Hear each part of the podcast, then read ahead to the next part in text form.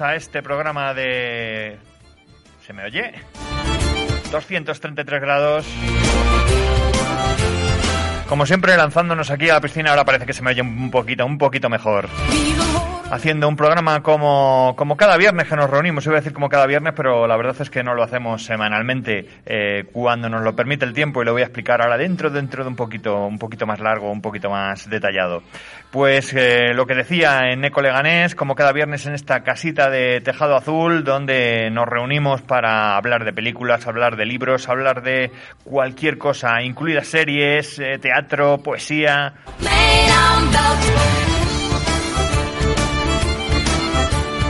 Bueno, no teníamos pensado habernos reunido hoy en esta Casa Azul, en esta, en esta, en estos, en estos estudios de Coleganés.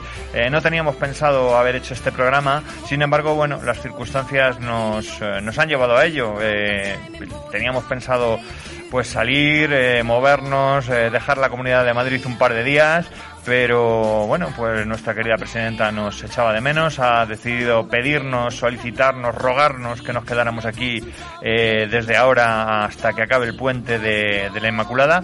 Y dijimos, pues, total, ¿qué vamos a hacer el viernes? Para estar en casa viendo más películas, viendo más series, vamos a ir hablando ya de algunas de las que hemos visto.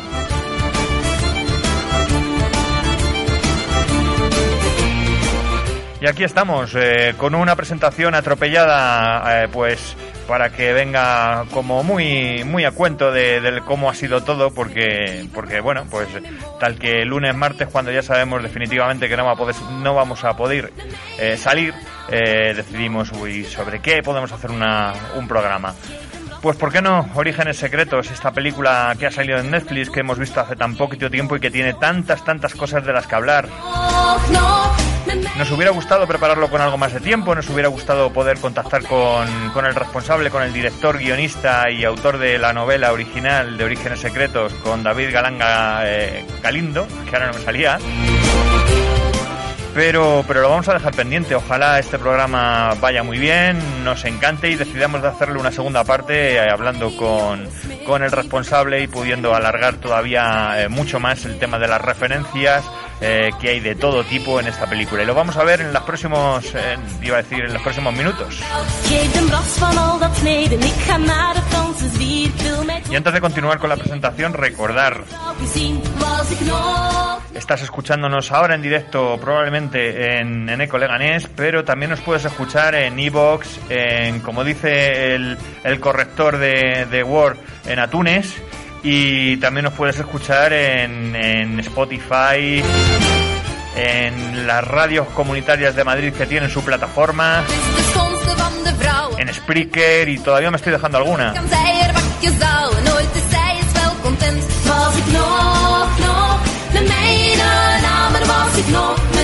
Y como siempre, no estoy yo solo aquí en el estudio y no voy a estar hablando yo todo el tiempo solo. Eh, muy buenas tardes, Merce. A ver qué tal tu micro hoy.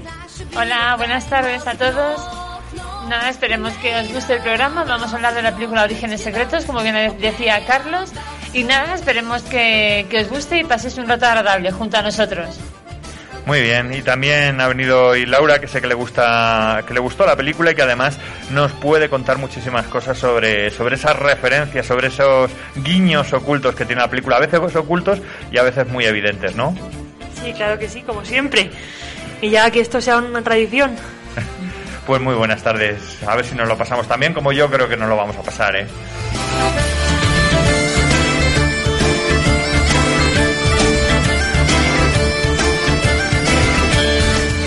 Bueno, pues eh, seguiremos ajustando algún micro, seguiremos ajustando un poquito más el sonido a lo largo del programa, pero yo creo que ya la máquina está, está caliente y ya podemos eh, comenzar.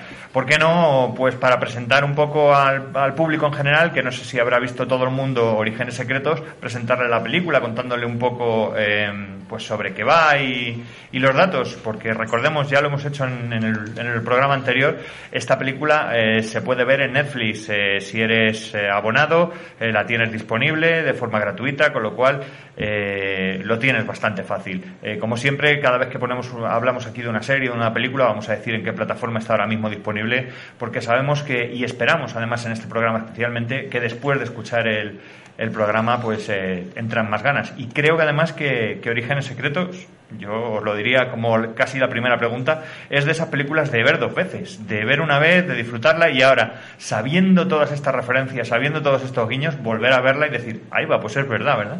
y se te pasa alguno en la primera vez que la ves, el primer visionado, entonces, bueno, pues ya en el segundo, que ya sabes la trama, ya sabes un poco todo de qué va, puedes fijas estar más, sí. puedes estar más pendiente de esos guiños, de esas, y anda, si esto va de esto, si esto lo dice por esto. Pues nada, es una película, como tú decías, su, su título se llama Orígenes Secretos, es del año 2020.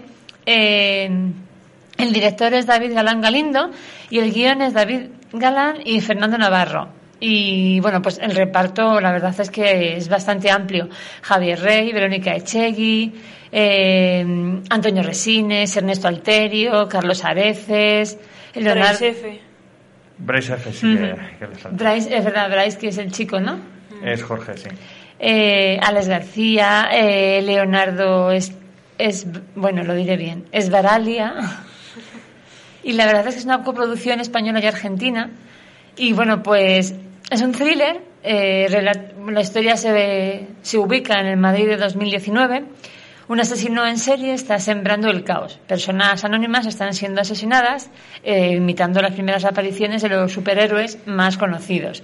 Cosme es el mejor detective, que Cosme lo encarna eh, Antonio Resines, y es el mejor detective de su comisaría y está a punto de jubilarse por problemas de salud contra su voluntad. Y David es su relevo. David es Javier Rey y es un joven, bueno, pues impulsivo y la verdad es que un policía de, pues que viene a eso, a tomar el relevo, a este policía que es tan, que es tan, tan fantástico. Y ambos tendrán que la misma misión de encajar las piezas en un juego del que desconocen las reglas. En su aventura contarán con la ayuda de Jorge, que es el hijo de Cosme, que es un entrañable friki, la verdad es que lo hace muy bien. Él es dueño de una tienda de cómics y Norma, que es la jefa de, de Cosme y de David, es la, la teniente. No, teniente no. No sé cómo se dice. Inspectora jefe, me Inspectora parece. jefe, es el cargo oficial de Norma. Bueno, pues esta chica es una amante del manga y del cosplay. Y bueno, pues dicen que algunas veces hay que ponerse el traje y salir a hacer este mundo un lugar mejor. Mm. Puede que esta sea una de ellas. Bueno, esta es una frase que El- se repite un par de sí. veces en la película y que es de las, bueno, de las que más se quedan, ¿no? Eh, a ver, la Al primera final, justo, creo. Sí, sí, al final. la última, de hecho, es- sí. Sí, es esa frase. es no es la primera vez que sale en la película, pero la última es. Sí. Y mm, no vamos a, meternos demasiado en spoilers, puesto que hay mucha gente que no la ha visto y, y- yo creo que, que contando, mm, entrando en referencias vamos a poder ver hasta casi, casi, casi el final. Hasta casi, sin llegar a saber eh, quién es el, el- el malo, digamos. Porque es un malo, un villano, un asesino. Quiero decir, ¿esto es una película de suspense o es una película eh, de superhéroes? Esa es la primera pregunta. Yo de super- creo que es de superhéroes. Yo también lo creo, o sea. Y tengo varios motivos. El, primer motivo, a ver, es, es simplemente que lo he visto y al final toda la trama se basa en, en superhéroes, aparte de, de todas las referencias que haya y de, y de que lo, que lo que tengan que hacer para resolver los casos sea referente o parecido o con los superhéroes, ¿sabes? Es eh, en verdad el final el final perfecto porque a ver al final ese es el, el final clave más bien la clave del final Sin querer contar mucho, ya te veo que estás resultando... Estás ahí. sí intento no hacer ningún spoiler pero es muy complicado Es difícil, sí. Ha llovido, está hoy lloviendo, está todo embarrado y a Laura le cuesta pisar por terreno embarrado. Quiero decir que no se atreve a no ser que se meta con la pata En hasta el charco. exactamente Bueno, em, da igual. Consideras entonces que es de superhéroes, no Sí, es una película sí, de sí. misterio que es quizá. Sí. Vale, vale. Vale, yo tengo mis dudas, ahí tengo mis dudas. Bueno, pues vamos a seguir un poco la película más o menos desde el principio para intentar eh, contar un poco todas las referencias quizá después de, de hablarlo eh, vamos a, a cambiar de opinión o quizá terminemos y digamos definitivamente la de superhéroes o definitivamente es una película de suspense. Por ejemplo, nada más empezar, la, yo diría que la primera, eh, el primero de los homenajes, ese primer guiño que hace es a, a Saw, a, la saga de, terror, ya que empieza mm, de forma muy parecida, con unos títulos de crédito, con una música, por supuesto, de, película de misterio, de película de suspense, y mostrando algo que en ese momento todavía no sabes, y es que van a ser eh, los asesinatos. Quiero decir, lo que estás viendo son eh, los... mm, los preparativos, eh, las máquinas que ha organizado para matar a cada una de las personas que vas a ver después. O sea, ya te está anticipando algo aunque aún no lo sabes. Y todo con una música que ya digo que recuerda un poco a Saw. Sería el primero de los guiños, el primero de los homenajes, ¿no? Eh, a partir de ahí, yo diría que, esa, esa composición en cada uno de esos crímenes, ese, ese clima oscuro, porque todos los mm, eh, cadáveres aparecen en, en zonas muy oscuras y demás, todo recuerda en todo ese ambiente, eh, en muchas cosas recuerda a Seven. Quiero decir, Seven está muy presente en- durante toda la parte que es la investigación. Hay un, un paralelismo incluso. Ese, ese hombre que está a punto de jubilarse, eh, que, en, que en Seven es Mor- Morgan Freeman. Ese joven inspector que, que viene con ganas, que en la película es Brad Pitt. Bueno, pues todo eso se repite en esta, en esta otra. Hay ese guiño.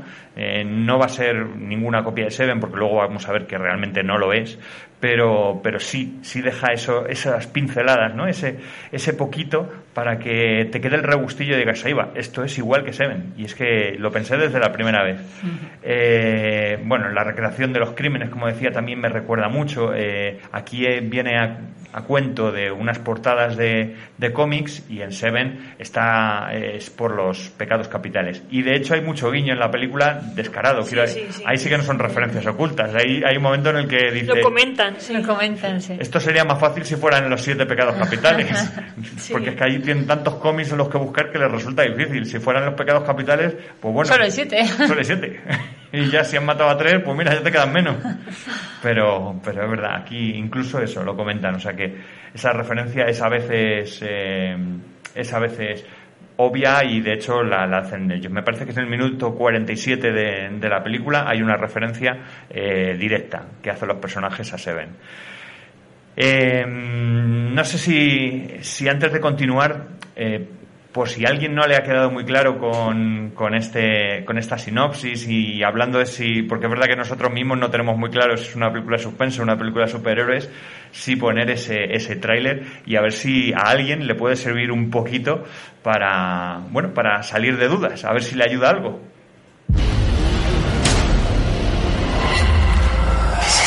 El asesino recrea un TVO. Exactamente igual a como ocurría en el increíble Hulk Iron Man. Tales of Suspense 39. ¡Cosme! Bonito disfraz, inspectora. ¿Quién es esta loca? Tu jefa. Esta. Cosplay. Completamente normal. Pero no me busques las cosquillas porque me las encuentras. O sea que la cosa va de frikis. Hemos pensado que para este caso en concreto cuentes con un asesor externo. ¡Yo tengo el poder! Estamos ante un asesino que recrea los orígenes de los superhéroes.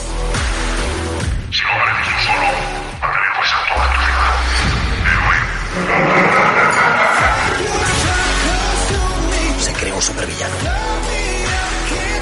Debo enseñarte muchas cosas. Tenemos un sospechoso. No se pueden consultar archivos personales. Ups, es que a mí me aburre pedir permiso. Me quita toda la emoción.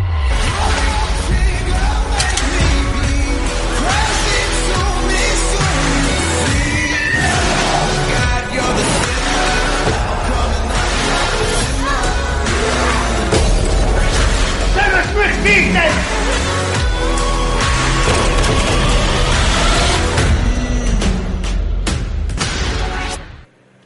Orígenes Secretos, eh, la película de Netflix, eh, que está allí eh, española, como hemos dicho, o hispano-argentina, con David Galán Galindo en la dirección y con un gran reparto.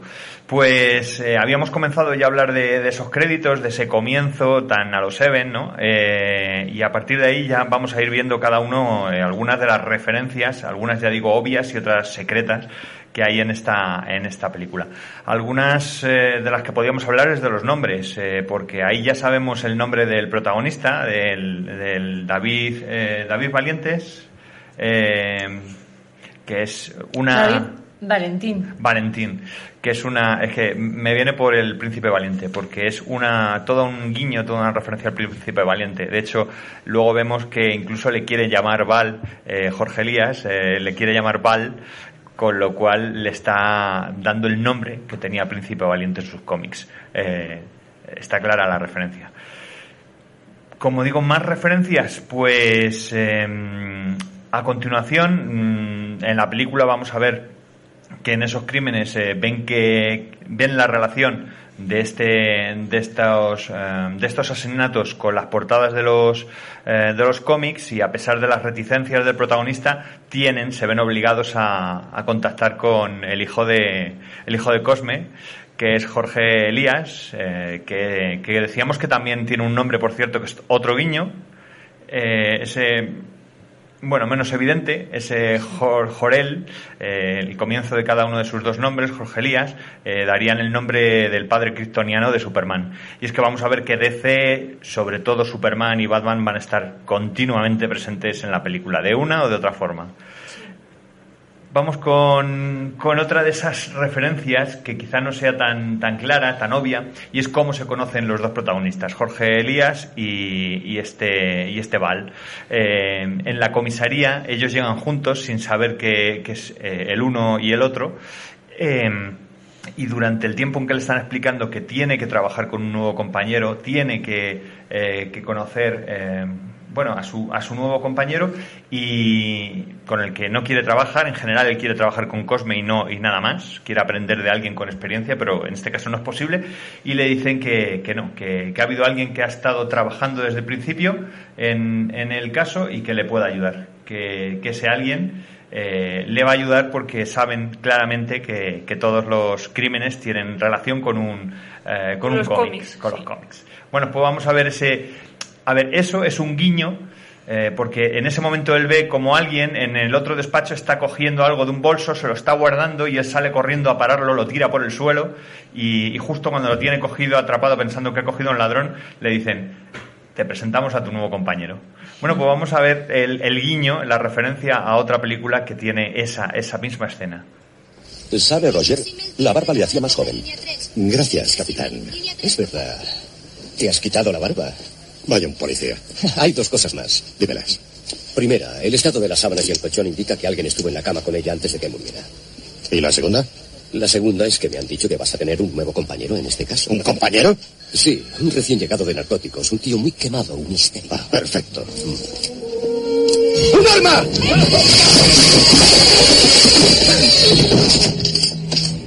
Rog, te presento a tu nuevo compañero. Ya soy demasiado viejo para esto.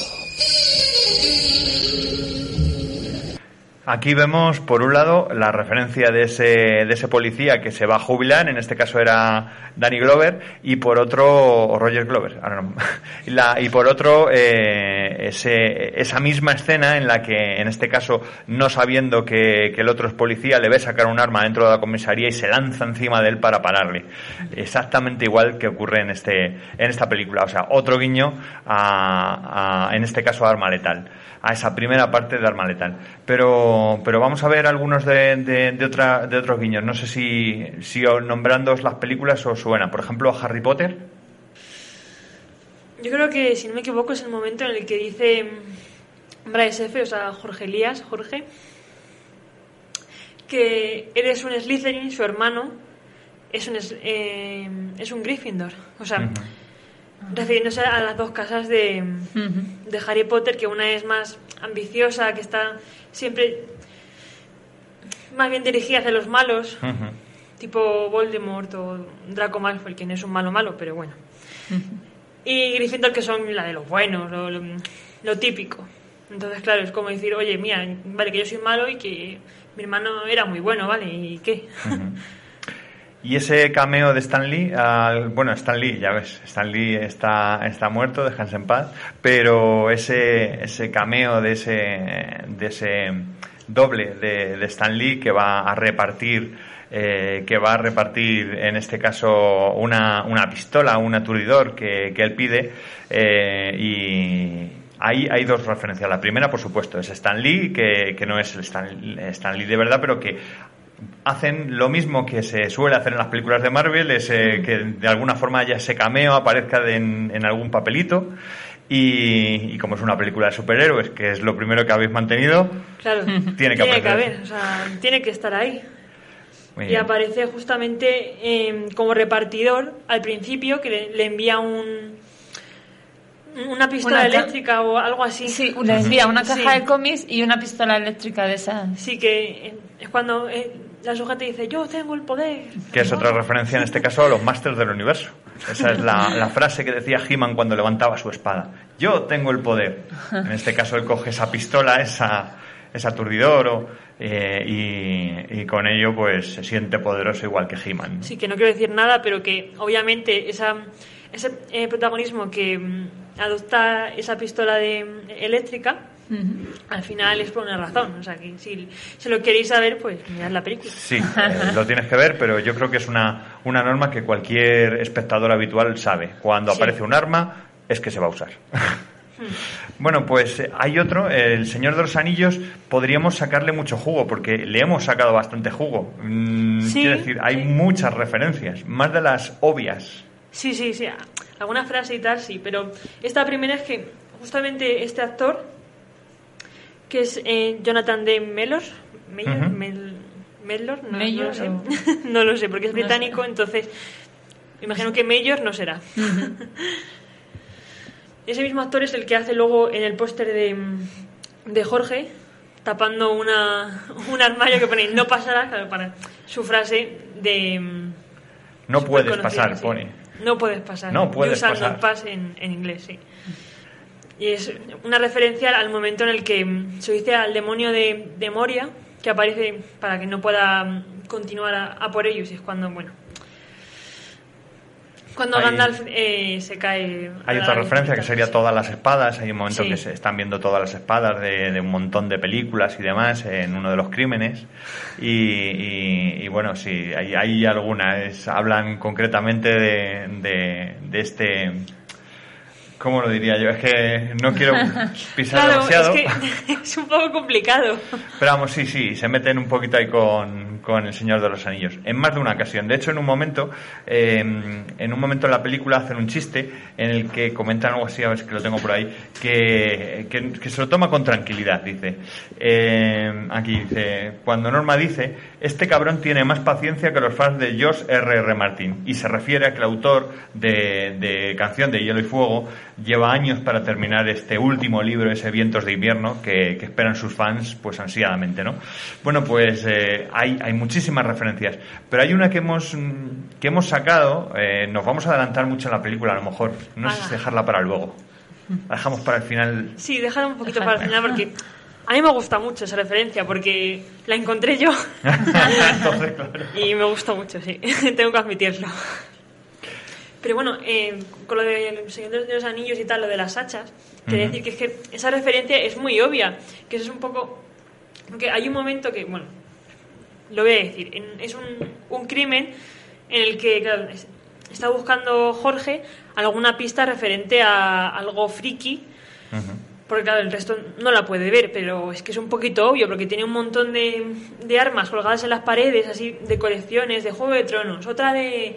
que también hay una referencia con eso de Juego de Tronos que luego, luego se dirá. Y hay otro que es solo de, de los anillos, o sea, solo. Y claro, están todas las armas súper bonitas de repente aparece un hacha de incendios. Y es como, ¿cómo no se pueden dar cuenta de eso? O sea, es que es demasiado obvio. O sea, a lo mejor dices, digamos, es que esta es del Hobbit y no, no es de los anillos, por eso no pega ahí. Pues dices, ¡buah! Sí, o sea, tienes razón. O sea, es que eso se fija solo alguien que conoce muy bien la- las películas y las armas. Pero es que eso es demasiado obvio.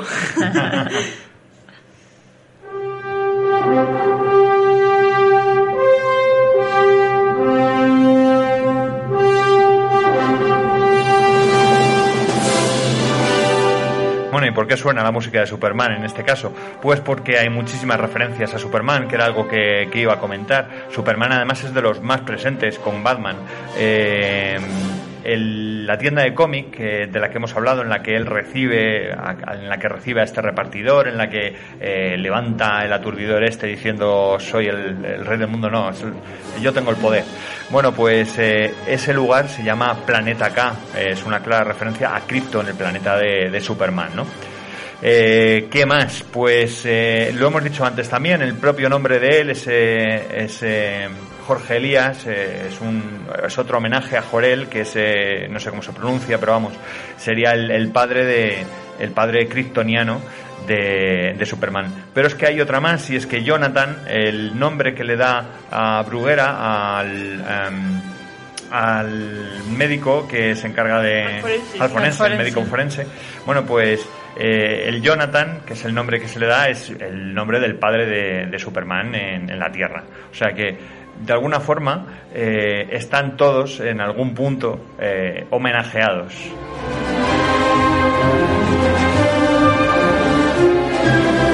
Y ya que estamos con Superman, vamos con la otra gran referencia, que es Batman. Y ahí sí me da incluso más miedo, porque hay muchísimas referencias. Desde ese Batmóvil, que en algún momento sale, ese coche lujoso de alguien que es parecidísimo, es casi idéntico a un Batmóvil y que tiene su relevancia. Eh, esa cueva secreta que vamos a encontrar en un momento de la película llamada Sanadu, pues esa cueva secreta, ese lugar muy, muy, muy parecido a, a la, de, a la de Batman.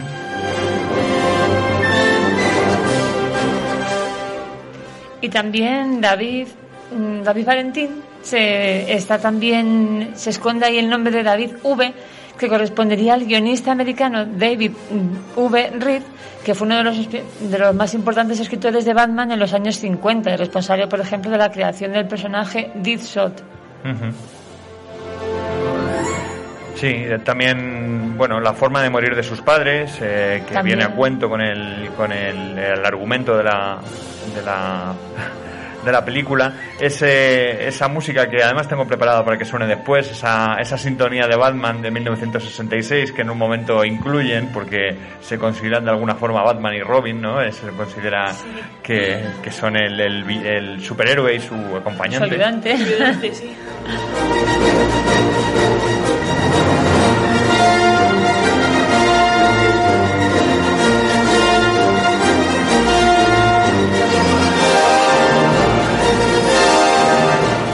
Y voy con otra de esas referencias, porque a ti te hacía mucha ilusión la que, la que encontraste tú, eh, pues ahora yo voy a poner otra que, que tiene más relación conmigo. Eh, es una referencia también curiosa, es una frase que a ti te gustó mucho en un momento dado eh, en Planeta K, en la tienda de, de Jorge, eh, él está rodeado de frikis, de, de gente que, que, digamos, él tiene un prejuicio muy claro de cómo es un friki y, y hay un momento en que le dicen, mira, en realidad somos así y, y todos somos de esta forma.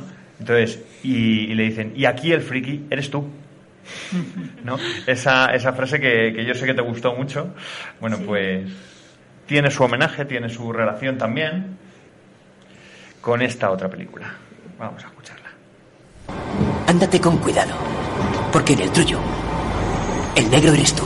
Bueno, pues eso era. El- la frase de American History X es una, una película en la que él, que es un, eh, bueno, eh, tiene unas ideas fascistas, es nazi, y, llega un momento en que, eh, pues, por un delito que ha cometido por asesinar a, a un par de personas negras, tiene que ir a la cárcel. Y se ve en un lugar en el que todos son negros, todos son chicanos, todos son de otras razas diferentes y de esas de las que ha hablado tan mal, a esas a las que odia tanto, y se ve rodeado de ellos, ¿no? Y alguien en la cárcel le dice, ten cuidado, que aquí el negro eres tú. Bueno, pues ese, yo creo que es un homenaje, es una gran frase en American History X y de alguna forma yo me imagino que voluntariamente aquí se introduce en la película. Seguramente, Queda genial, ¿eh? Queda, vamos. seguramente muchas de estas referencias, eh, bueno, están puestas voluntariamente, pero muchas otras han ido entrando solas. Quiero decir, eh, tú has estado viendo cine, has estado leyendo cómics, has leído libros y ahora de repente escribes algo sobre con un tema parecido y, y tiene que salir por algún sitio. Yo no sé hasta qué punto algunas de ellas podéis pensar que, que son naturales, digamos, que son han salido espontáneamente. Yo creo que él, él es un amante del cine, del cómic, de, y al final lo va metiendo ahí, es como tú dices, es todo lo que ha lo que ha aprendido, lo que ha mamado en toda su vida, entonces claro, al final sale, al final se refleja ahí. Sí, es un homenaje que quiere hacer a todo lo que lo que él lo que a él le ha gustado, lo que Sí, sí, sí, sí. lo que él admira, pues al final lo quiere quiere pues eso, demostrarlo ahí y re- representarlo en la película. Eh, me estoy acordando de una referencia, eh, eh, precisamente cuando lo de las espadas y demás. En la película se nombra a, a Hielo, la espada de Stark, eh, de... ¿Cómo era Rob Stark? No, es la de Ned Stark. La de Ned Stark. Pues, eh, pues eso, aparece la, espada hielo y, Jorge explica que, bueno, que en las novelas sí se nombra, se le da, se le llama por su nombre a la espada, aunque en realidad en la serie no se, no se la diga, no se, no se conozca, porque las novelas siempre son mejores, ¿no? Bueno, pues esto es eh, un, un homenaje tremendo y un zasca, autozasca diría yo, que se da el, el propio David Galán Galindo. Quiero decir, eh, claro, en, en la novela, en la novela original que él escribió, eh, pues se dan nombre a las armas. Hay varias armas en, que aparecen en la película que tienen nombre. Sin embargo, los nombres no salen tampoco en la película, igual que no salían en la serie de Juego de Tronos las eh, armas que, sin embargo, sí están nombradas en Canción de Hielo y Fuego. Con lo cual, eh, dice Jorge, no solo refiriéndose realmente a, a Juego de Tronos, sino también a su propia A su película, propia. que es que las novelas son mejores. Con lo cual esto es un, bueno, una referencia, un, un autozasca increíble que cuando lo conoces pues resulta Sí, sí. divertidísimo. Por eso queríamos hoy hacer esto en el programa, empezar a, dejaros todas estas referencias, animaros a que veáis la película que está en Netflix y, que cuando terminéis nos contéis si ahora habéis visto esos, esas referencias tan claras. pequeño guiño, porque al final esto es más. Esto sí que es una referencia a um, una especie de, de autocrítica, pero esto ya sí que son más guiños, un poquito más difíciles de encontrar. Sí, hay algunos que tienes que no te das cuenta, como decíamos antes, es mejor verla una vez, ver toda la trama, ver y luego ya relajarte y decir, venga, voy a ver qué veo, qué saco, de qué guiños veo, qué... Hay otro, eh, hay varios momentos buenos en, durante el tiempo en que está en el planeta acá David. Eh, uno de, de ellos sería durante una de las fiestas en las que hay un montón de, de personas disfrazadas eh, de cosplay, en la que hay un montón de referencias desde los, eh, desde los Pokémon. eh, El Team Rocket, sí. Team Rocket. Efectivamente hay varias, eh, varias referencias que cuando las conoces, las ves, pues desde luego gustan, ¿no? Pero, pero vamos, eh, allí, eh, digamos, ocurren varias cosas. Son, es de este, cada vez que están en el planeta acá, de alguna Hay forma una referencia, siempre. hay algo, siempre hay algo divertido. De hecho, cuando se despide, hay un momento en el que Norma, la, ins- la inspectora jefe, se despide de ellos, Sí, lo dice, hace eh, hace una referencia a Juego de Tronos y dice Valar Morgulis a todos. Pero claro, o sea, eh, en la tienda al final eh, nadie responde con Valar Dohaeris, que es lo que lo que se hace como lo que se hace en la serie. Porque es que eh, Valar Morgulis en Alto Valirio significa todos los hombres deben morir y Valar Dohaeris todos los hombres deben servir.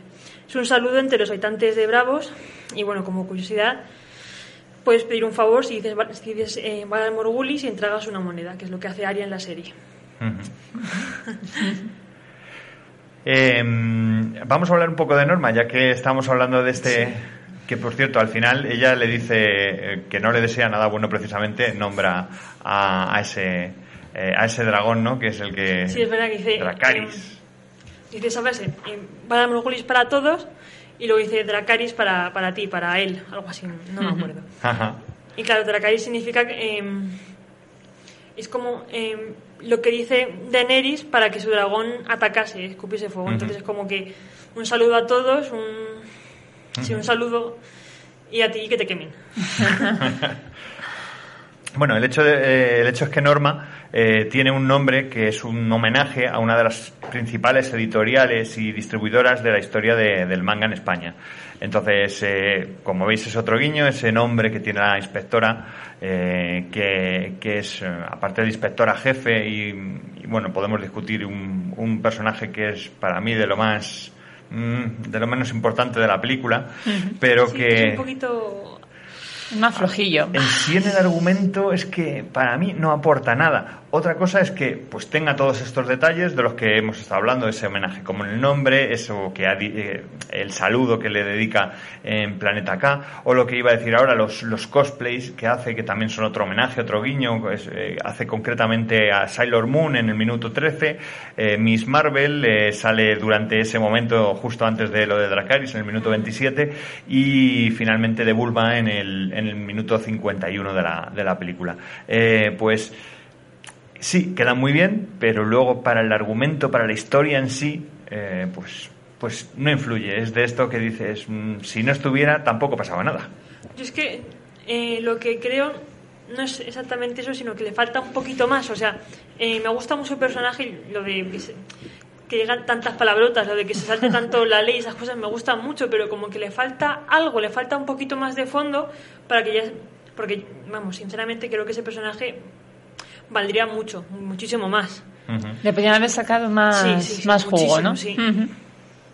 Hombre, La chica tiene que darle un poquito de vidilla, tienen que... A ver. Sí, da la sensación Pero de que es que- eso es todo. Quiero Sí, decir, claro, el ese es el problema. que que haya intentan una... ponerla como muy muy fuerte, no sé qué, con lo de las palabrotas, con lo de que hace lo que le da la santa gana, lo de que es la jefa y esas cosas. Pero luego al final, en la trama, no deja de ser. es simplemente la chica. Ya está. Mm. Y eso es lo que me falta a mí. Mm. Pero bueno.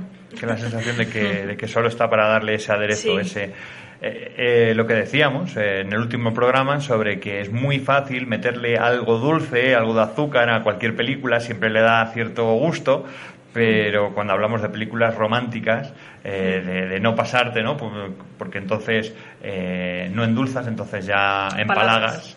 Bueno, pues en este caso lo único que hace es endulzar un poco, pero cuando termina la película y te planteas para qué estaba, pues dices, pues, pues solo para endulzar, pero me lo hubiera tragado igual, igual de rica me hubiera sabido con el, con el azucarillo que sin él. Pues em, aparte de Norman, que hemos dicho que, que es todo un homenaje, es un homenaje a una editorial, hay más eh, personajes que, que homenajean editoriales. Por ejemplo, Jonathan Bruguera, que es el doctor, eh, pues Bruguera es la editorial, una importantísima editorial en España, eh, desde Mortadelo y Filemón, yo qué sé a cómics eh, de DC y Marvel eh, a principios de los 80. Bueno, eh, otros son Norma, como hemos dicho, Vértice, Nóvalo es otra que realmente no, no conocía, que la, he visto por ahí.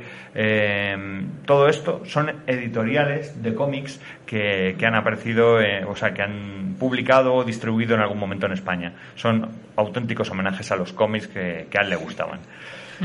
Respecto a las aliteraciones, ya hemos hablado de algunas. Realmente han salido algunos personajes. Es muy típico en, en los, en los cómics de Marvel estos, mm, estos personajes que repiten su inicial.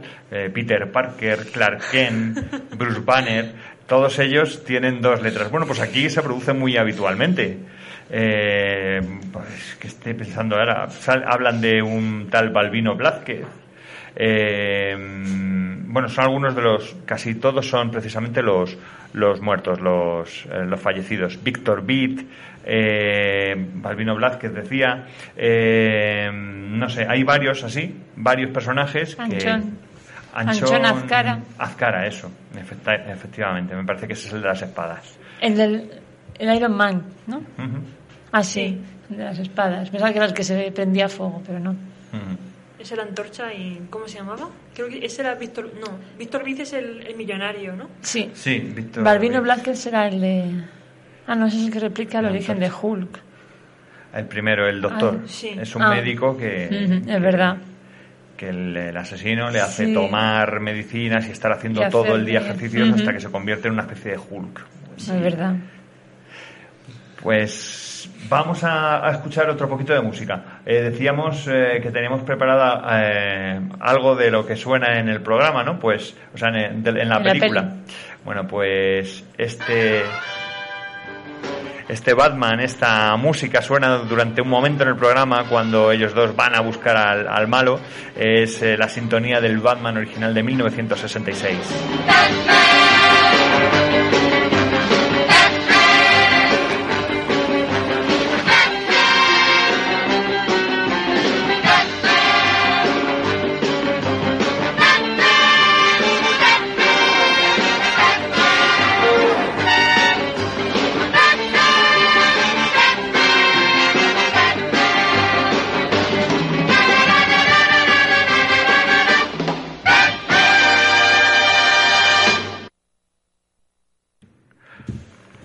no recordaba que fuera tan corta.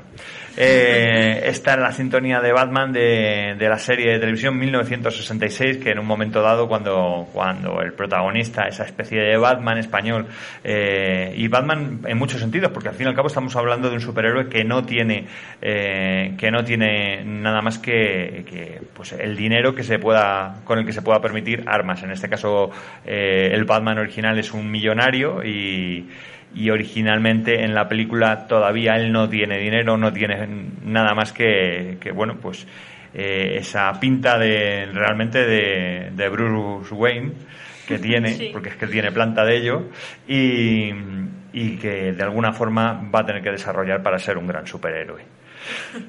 Pues hay otro de los homenajes que se hacen, en este caso a uno de los grandes guionistas eh, del, um, a uno de los grandes guionistas del cómic, Alan Moore, en este, no sé si dejártelo a ti con lo que te ha costado decir el nombre antes. Leonardo eh, Esra... Esbaraglia. Esbaraglia. No, no.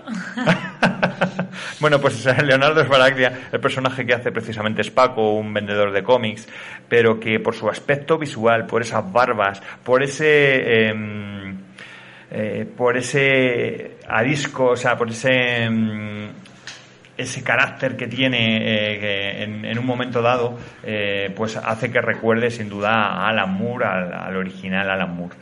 De todas formas, este, el protagonista eh, Jorge, cuando sale, termina pensando, es, en este voy a acabar yo convirtiéndome, cuando yo sea mayor acabaré así, rodeado de gatos, arisco y... y, y, y solo. Y solo. Pues hace una referencia a un cómic hecho ya película también de los X-Men, eh, dice que, esto parece, pensando en, en, volver atrás y verse, eh, eh, ¿cómo se llama? Orígenes de un futuro pasado. Ay, se me ha oído. Es un, un cómic y una película de los X-Men, eh, estrenada la película, por cierto, en 2014, ahora lo, me estoy acordando. Bueno, pues hace una referencia directa que no la he visto por, por muchos sitios desde estas que es que la película lo está haciendo continuamente, tantas que cuando buscas referencias de la película para el programa es imposible encontrarlas todas. Quiero decir, tú puedes encontrar 30, 40, pero es que cuando las ves todavía encuentras otras 10 o 20 más.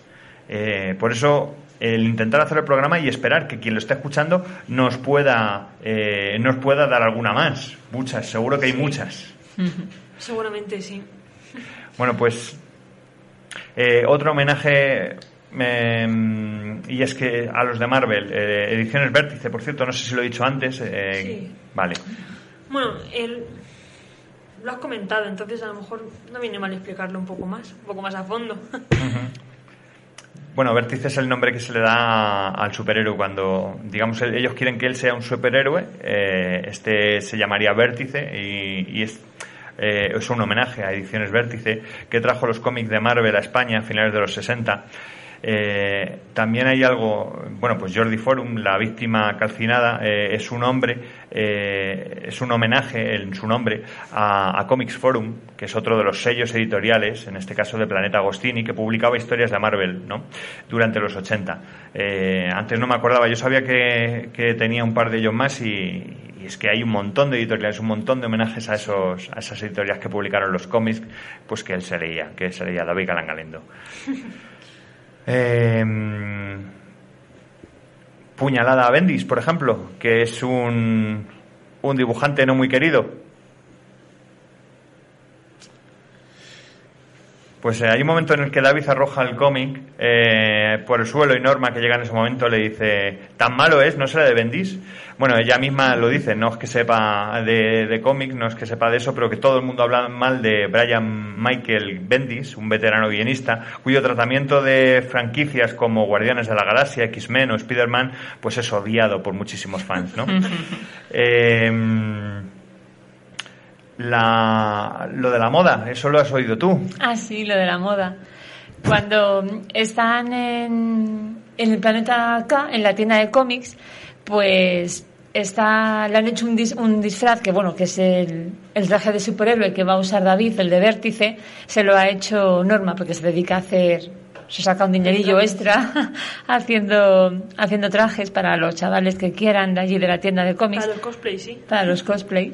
Y entonces, pues le hace el, el traje. Y están así, dice, eso es, es un traje, el vértice, dice, somos los tres, Norma, eh, David y él, y Jorge. Y dice, y claro, con la capa, eh, todo una referencia a Edna, a Edna Edna de Moda, los, in- sí. Edna Moda de los increíbles. Que bueno, o sea, en la moda es nada de capa. Nada de pero- capa. Pues aquí es, es todo un halago a- en referencia a ella que le hacen la, lo de la capa. Bueno, ya un homenaje completo hubiera sido no, de- no ponerle capa. Pero Claro. bueno, en ese caso, Sí. En ese caso era un homenaje para ella, pero bueno, eh, un poco, porque Edna, como tú decías, no quería nada de capa porque había tenido muchos problemas con las capas de sus superhéroes. Sí, y además es que fíjate, o sea, Jorge lo dice, o sea, dice, Norma ha hecho un, un trabajo diseñando el traje que, vamos, ni en la Ni en moda. la moda. Pues claro, sí, sí. es una referencia clara. bueno, pues vamos a escuchar un poquito de música de ese personaje tan homenajeado en, en la película.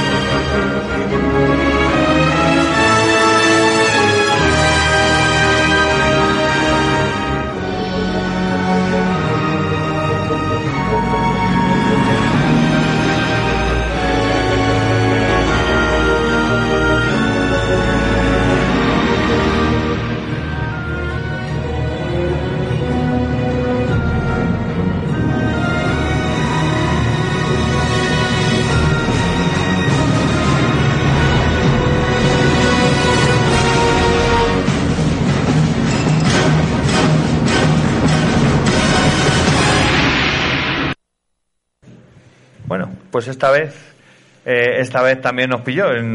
Estábamos aquí pre- precisamente eh, hablando de, Batman y de, bueno, uno de los posibles homenajes que, que hablábamos hoy, precisamente antes de venir al programa, y es que em, por las edades que tienen, eh, en este caso, eh, en el año 89 morirían los padres de David, eh, Valentín. de David Valentín. Eh, en el año 89, cuando él tiene nueve años, matan a sus padres. Es un, un homenaje claro a, a Batman. Además, es algo que luego se aprovecha en el argumento. Pero es que además, si lo pensamos, eh, se supone que ellos vienen del cine cuando un drogadicto les intenta robar, esto se acaba complicando y los mata si vienen del cine en el momento en que se supone que lo está que ellos mueren perfectamente podría, podrían venir de ver Batman eh, la versión de Tim eh, de Tim Burton que es la música que estábamos escuchando ah, ahora mismo bueno pues preci- precisamente podría ser que viniera de ver Batman y que este fuera uno de los motivos aunque no lo deja muy claro por el que él odia en un principio a los superhéroes. Que cuando al principio del- de la película va dejando claro que todos los crímenes tienen relación con un eh, con un cómic, con algún héroe de un cómic concretamente, él intenta negarlo y piensa que, es un friki el que está matando y que podría estar obsesionado en, el siguiente crimen con David Bustamante perfectamente y que no, que no tiene por qué estar eh, preparándose, eh, estudiándose cómics para, para encontrar ese asesino. Luego hay otro homenaje, a, en este caso es a Superman, eh, que no hemos comentado, y es que hablan mm, para encontrar al, al posible responsable que está detrás de todo, eh, por los, digamos, por las portadas de los cómics que está intentando recrear de momento, eh, son, son de, del- de la Golden Age, dice, de la primera época, de la época dorada de, de, de los cómics, de, de Batman, de Superman y demás, y, y que, bueno, pues que tendría que consultar un almanaque, un almanaque en el que vienen las referencias de, de las principales compras de, de- de ese tipo de, de cómics que son tan caros, o estamos hablando de algunos de medio millón de, de dólares, de un millón de dólares, con lo cual hay unas referencias de quién ha comprado ese tipo de cómics anualmente. Bueno, pues ese almanaque, que realmente es un- algo que existe, ¿no? Esa, esa relación que existe en Estados Unidos de, de eh, este tipo de cómics que se han comprado durante un año, ese almanaque le, le da en la película un nombre llamado Siegel Schuster, el almanaque Siegel Schuster, que en realidad son los dos apellidos de los creadores de, del Hombre de Acero, los creadores de, Superman, ¿no? Un, homenaje más a, como hemos dicho, que están continuamente Batman y Superman en esta, en esta película. Y mirad que estamos hablando continuamente también de, asesinatos, de cosas muy relacionadas con, Seven, con Saw y, y- y yo sigo pensando, ¿esto es una película de suspense o es una película de superhéroes? ¿Qué te, qué- por lo que sabéis, qué decía el autor? Pues a ver, una anécdota que, que en un evento de hace unos años en el IFEMA pude asistir a la presentación de esta película. La verdad que no recuerdo si fue el propio director, pero quien la presentaba dijo que quería hacer un- una película de superhéroes en España. Pero como dicen justo en la película, España no es un país para superhéroes. Y es que aquí lo único que de superhéroes como tal son películas y series de comedia como El Vecino o Super López. Y a ver, de eso a Marvel hay un trecho.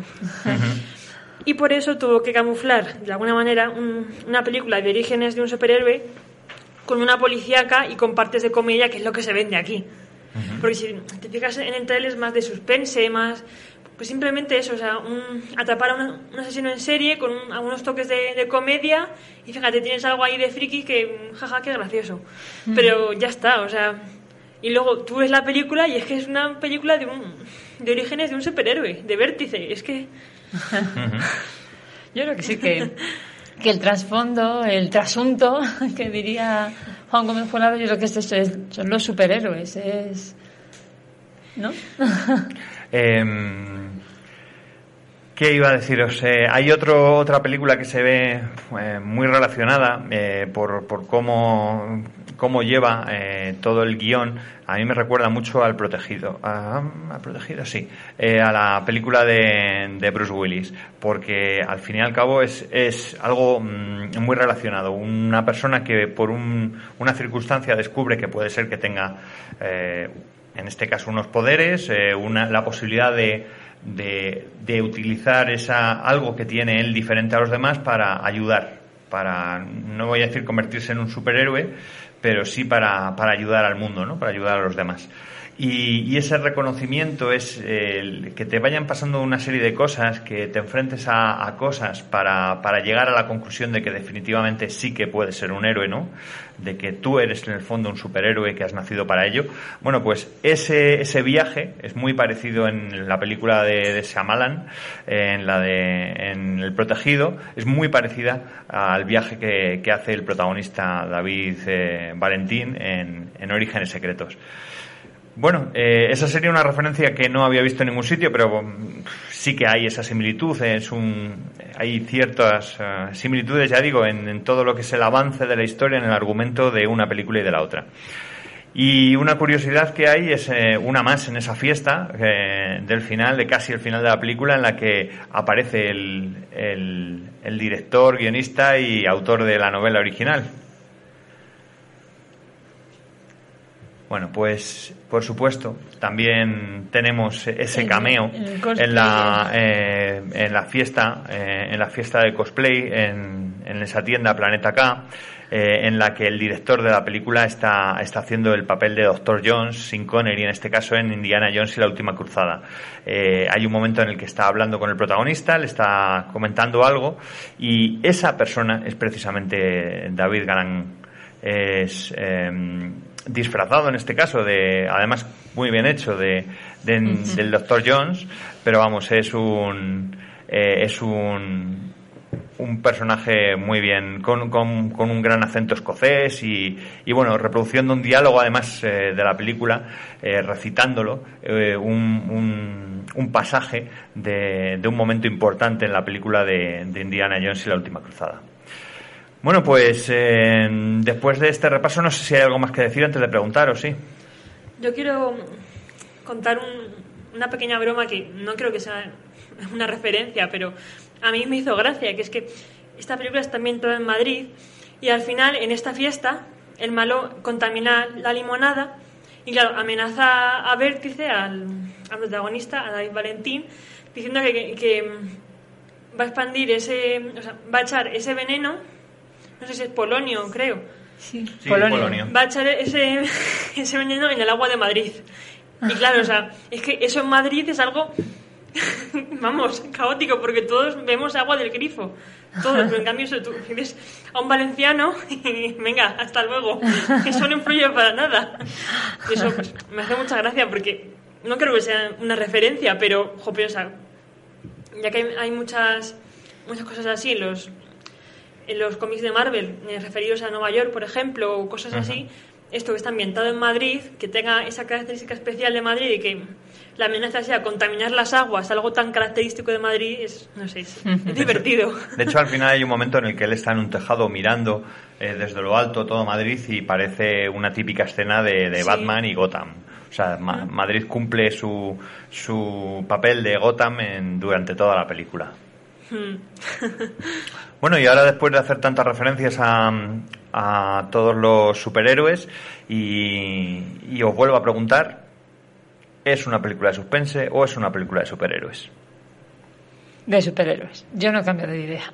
Sí, eh, yo tampoco. Yo creo que es una de superhéroes, pero camuflada, como una Camuflada. de suspense. Sí. Sí, el hilo conductor es, son el suspense, es la... Así que empieza como suspense, Ujú, los pero que claro, que el resultado, la clave final, como decía antes, es, es un superhéroe. Sí, superhéroe. Ujú, Ujú. Estoy contigo.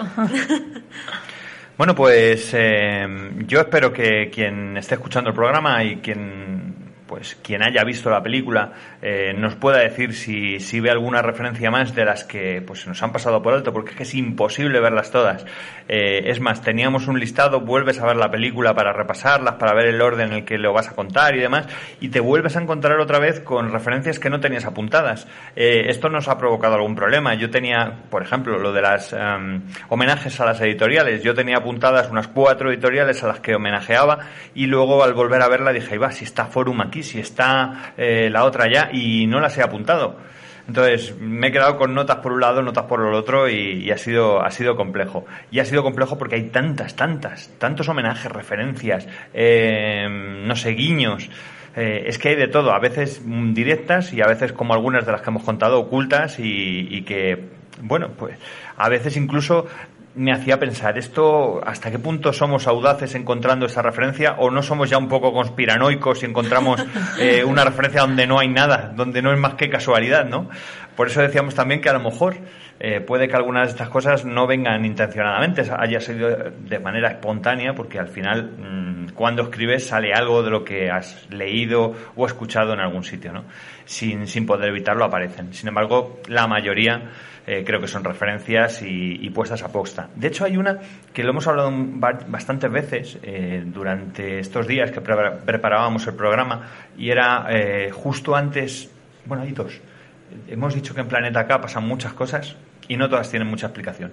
Hay una justo antes de entrar en Planeta K, está lloviendo, hay una escena en la que el, director se ha parado a posta para que tú veas cómo él mientras está lloviendo está mirando dentro antes de entrar.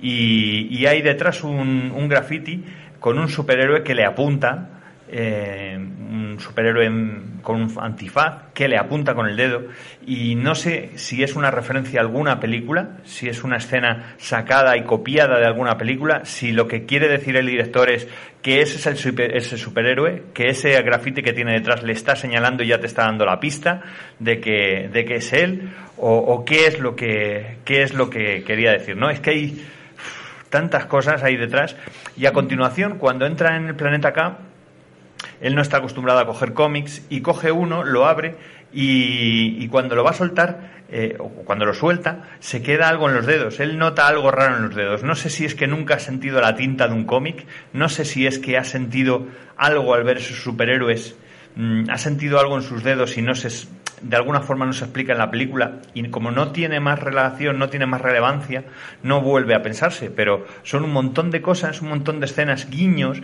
o cosas que, que quizá no están mejor explicadas y que te quedas con ganas de saber por qué.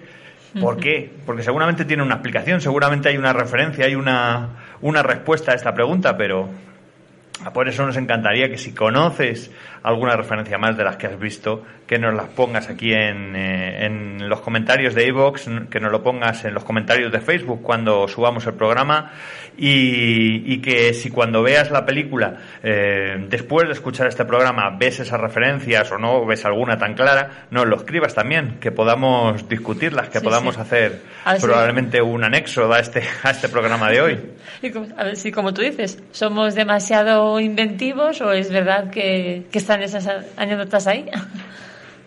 Bueno, pues vamos a ir recogiendo. Yo voy a poner ya la, la sintonía de final y despedimos el programa. Antes, perdona, sí.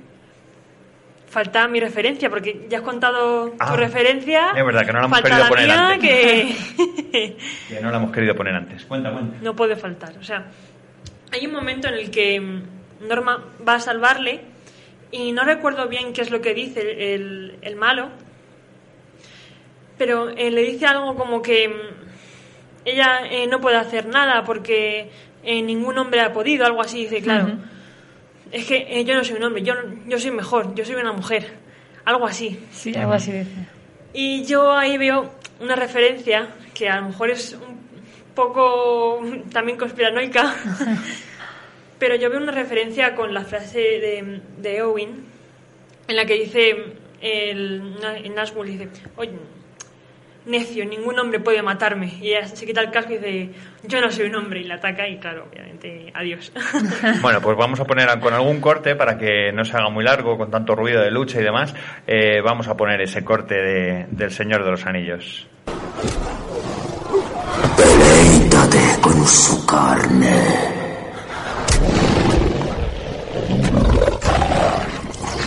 Te mataré si le tocas. No oses interponerte entre un Nazgûl y su presa.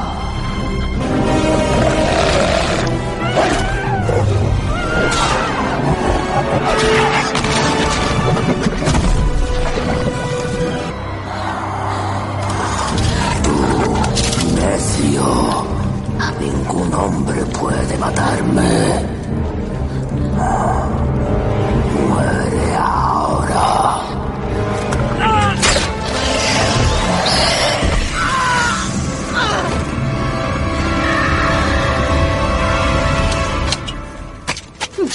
Soy un hombre.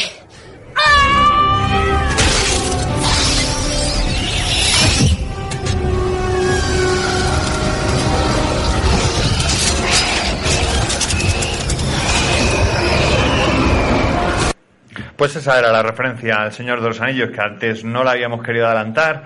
Eh, bueno, pues porque queríamos avanzar un poco más en la historia antes de meter algo tan, tan avanzada ya, avanzado sí. al argumento. Pero vamos. Eh, final se nos ha pasado. sí, sí, sí, se me había pasado completamente. Pero vamos, es, eh, yo creo que es una referencia muy clara. Yo- Sí. Bueno, eso espero porque de verdad, o sea, me encanta esa escena. Y cuando yo vi la película dije, ahí va, esto se parece mucho. Y creo que sí. Yo creo, Creo que, que sí, sí, que es una referencia. Sí, sí, sí. Seguro que sí, que es todo lo que, lo que ha ido creciendo, lo que ha ido viendo David Galin- Galán Galindo durante toda su vida y al final lo ha reflejado ahí en, en su película.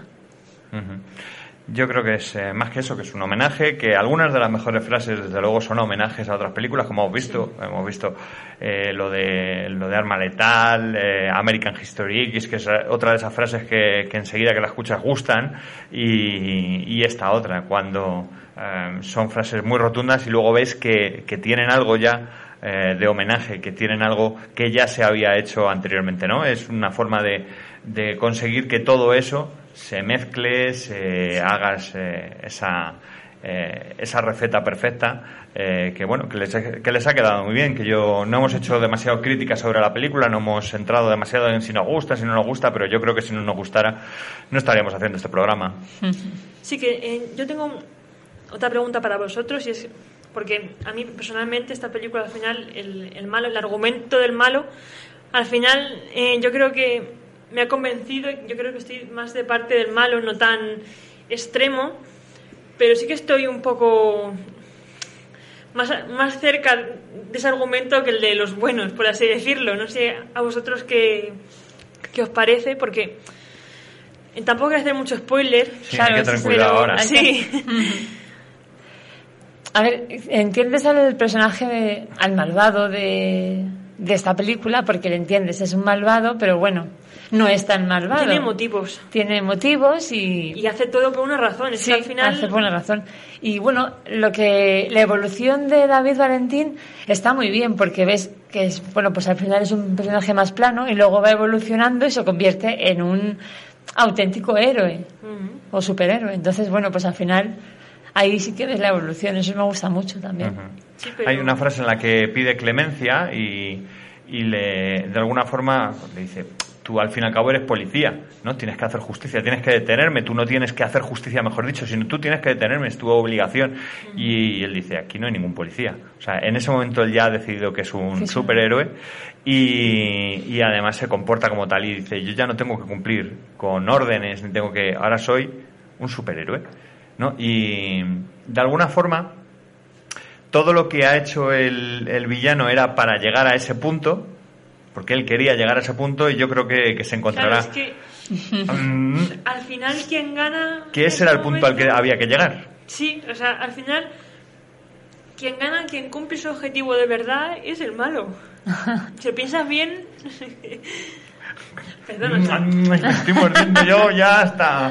Yo creo que no. sangre. Es muy Yo creo que complicado, no, sí. porque él al final, eso ya como digo, ya ha evolucionado y él se ha convertido en un superhéroe y como dice, como dice Carlos, eso lo demuestra en ese comportamiento que ha tenido final.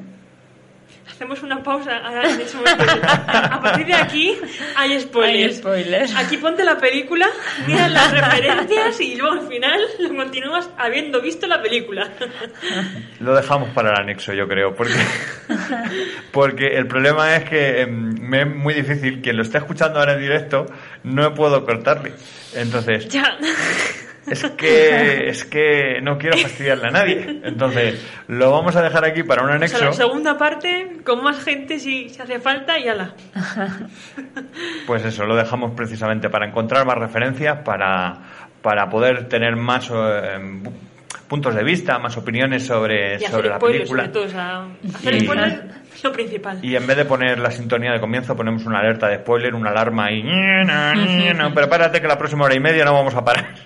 Y ya está, arreglado. Así no nos tenemos que morder tanto la lengua, los labios y todo me lo, hemos me lo he tenido que morder. Para no responder. Bueno, pues vámonos.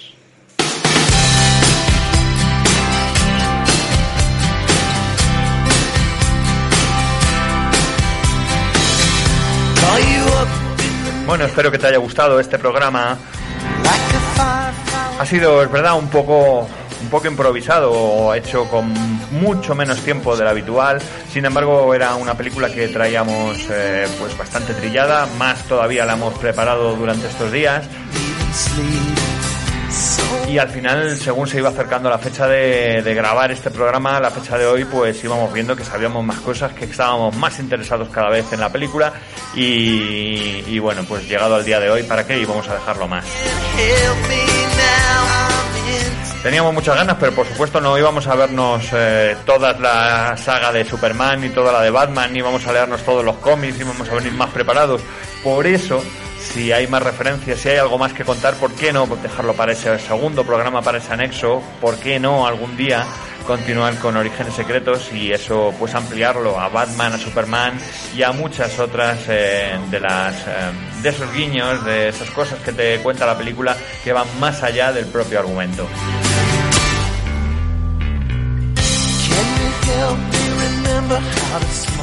Bueno, pues eh, Merce, Laura, muchas gracias a las dos por haber estado hoy aquí. Nada, gracias a ti. Espero que os haya gustado el programa y que os divierta escucharlo y luego ver la película y dejarnos algún comentario a ver qué. Y eso, que veáis la película ahora, dejéis las referencias y que nos contéis, porque eso es lo más importante ahora sí, mismo. Sí, comentarlo, y es verdad. Eso es lo que más. Luego, lo que más mola, ver una película y comentarla.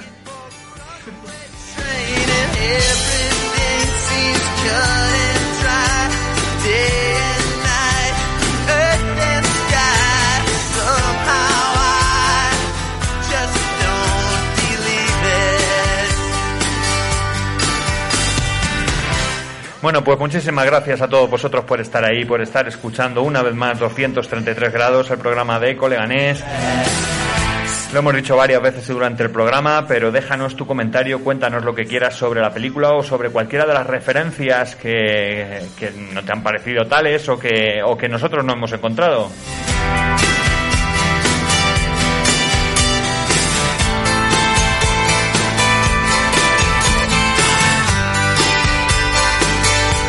Dentro de muy muy poquito tiempo estamos preparando un par de programas más y que nos vamos a ver muy pronto por aquí por el Coleganés. Yo soy Carlos Arroyo. Un saludo.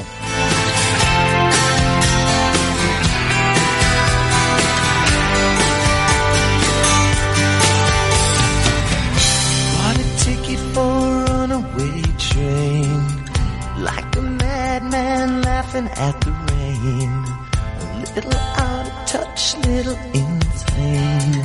It's just easier than dealing with the pain. Runaway train, never going back. Wrong way on a one-way track. Seems like I should be getting somewhere. Some